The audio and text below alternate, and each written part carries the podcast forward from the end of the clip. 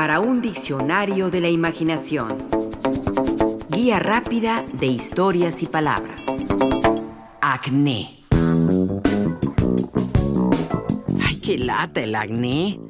Sobre todo en la adolescencia. Qué pena esas erupciones de la piel. Qué mal se ve ese blanquito, esa pus a punto de estallar como un globo con agua. Qué desastre de la estética, de la belleza facial. Qué problema las hormonas o la comida alta en grasa. Ya ves, te llegan a decir, te pasa por comer chocolates. Qué mal el acné que nos deja la piel como erupcionada, con cráteres, con carácter de cacarizo como charrasqueados. Están los remedios caseros. No tocarse la cara con las manos, el jabón neutro, el jabón de azufre, las cremas limpiadoras y astringentes. Ay, pero ahí, ahí está el granito. Ahora en un cachete, ahora en la frente, ahora en el pecho, en la espalda. Y mira qué vergüenza, en plena punta de la nariz. Escribe el poeta Alex Garrigos en la revista Insolente. Un texto por demás curioso, pues es raro encontrar poemas sobre los barros y las espinillas, o sobre el acné, por tratarse de un tema que parece poco serio a los escritores y a la literatura. Es un poema que se titula así, Acné, y que esto dice en una de sus partes. Al espejo, al espejo otra vez la que era tu piel de durazno es ahora un lienzo grasoso donde cunden volcanes de sebo aquí y después su tersura ha cedido el paso a una rugosidad irritada, irritante, infecta y un tanto asquerosa, donde quedarán poros abiertos como cráteres lunares. Eres un adolescente y te confunde esa envoltura invisible y asombrosa que es la edad de las vertiginosas permutas corporales, ese ajetreo incansable de hormonas y humores. El acné es una enfermedad de la piel caracterizada por una inflamación crónica de las glándulas sebáceas, especialmente en la cara y en la espalda. Es tener barros y espinillas, forúnculos, como también se les llama, o pústulas son una protuberancia que se forma debajo de la piel cuando bacterias infectan uno o más folículos pilosos. En cuanto al término, lo de acné es de origen dudoso. La primera referencia del vocablo la tenemos en el siglo III de nuestra era, con el médico Casio Astrosofista, quien en su obra Cuestiones Medicae e Problemata Física se hace las siguientes preguntas. ¿Por qué se producen granos en la cara en el momento de la maduración, a los que llaman acné? ¿Por qué algunas personas no entendidas llaman a esos granos acmaí? Por otro lado, un siglo después, en el siglo VI de nuestra era, en su Latricorum Liber, el médico griego Aesio de Amida menciona acerca de los granos en la cara a los que llama iontoi, que hay quien los nombra acnai. Esto dice, se trata de un grano oncos, pequeño y duro que se forma en la piel de la cara. Fuera de esa referencia, no hay ningún dato preciso que el término provenga del griego. El diccionario de la Real Academia, por ejemplo, nos dice que procede de la palabra griega acne, cuyo significado primero es cascarilla. Lo anterior es dudoso, puesto que el término griego para acné era iontoi y no acné.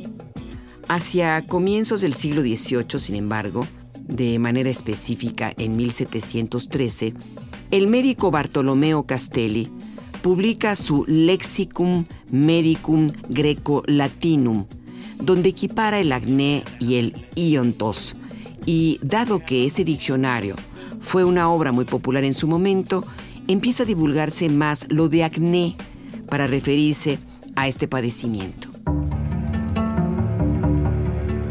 Alex Garrigos abunda en su poema sobre el acné.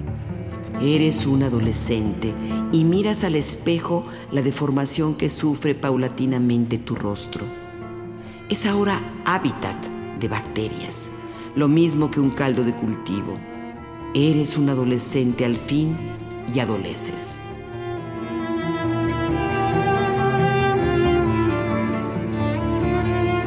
Y efectivamente, se trata de un padecimiento común en la adolescencia.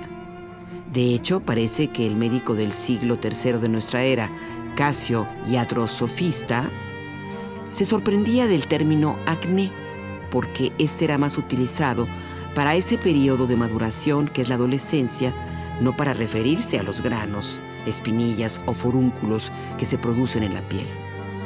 Parece que fue más por la relación acné época de maduración, con los barros propios de la adolescencia, que este término empezó a utilizarse hasta nuestra época, con este último sentido.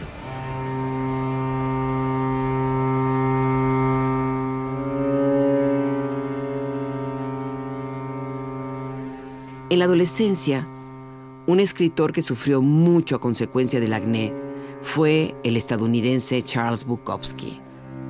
Desde los 13 años le diagnosticaron acné vulgaris, la forma más monstruosa que puede tomar el acné.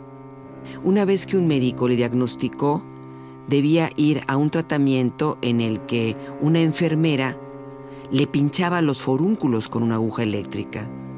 La aguja le drenaba pus de los granos gigantes que iba a parar a un tarro de plástico. Después la enfermera le exprimía los forúnculos para terminar de sacar la pus. Esa era la parte más dolorosa de todo el proceso. Después le exponían la cara en una lámpara de luz ultravioleta y le cubrían las heridas con gasa. Bukowski salía del hospital con los brazos, la cabeza, el cuello y la cara cubiertos para proteger las heridas de una infección. Parecía una momia y llamaba aún más la atención de aquellos que hubieran preferido que fuese invisible.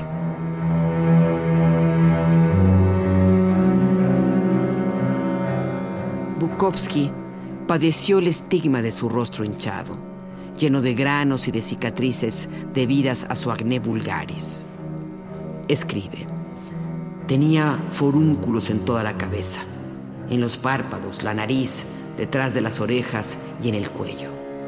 Yo tenía granos grandes como manzanas.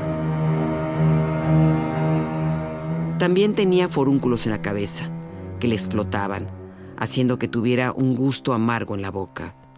Por eso se volvió un escupidor profesional. Decía, yo escupía pus, hombre, escupía pus. También olía mal, porque los forúnculos olían a podrido. El dolor, el sabor en la boca y el olor le quitaron el apetito. No podía comer porque sentía que se estaba comiendo su pus cada vez que trataba de tragar un bocado. No importa cuántos tratamientos le hicieron, los forúnculos salían más grandes y con más fuerza cada vez.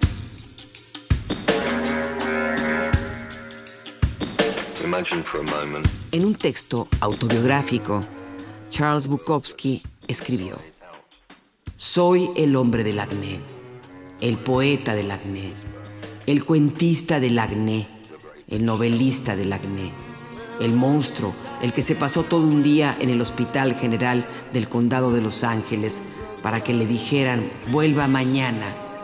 Soy Charles, el que volvió al día siguiente para que un grupo de médicos lo observara como se observa a un bicho.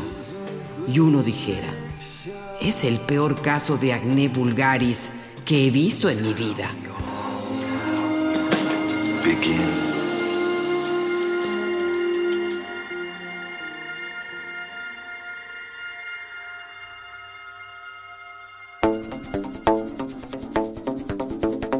Participamos en este programa Juan Ramírez, Rafael Méndez, María Eugenia Pulido, Mauricio Carrera y Pilar Muñoz.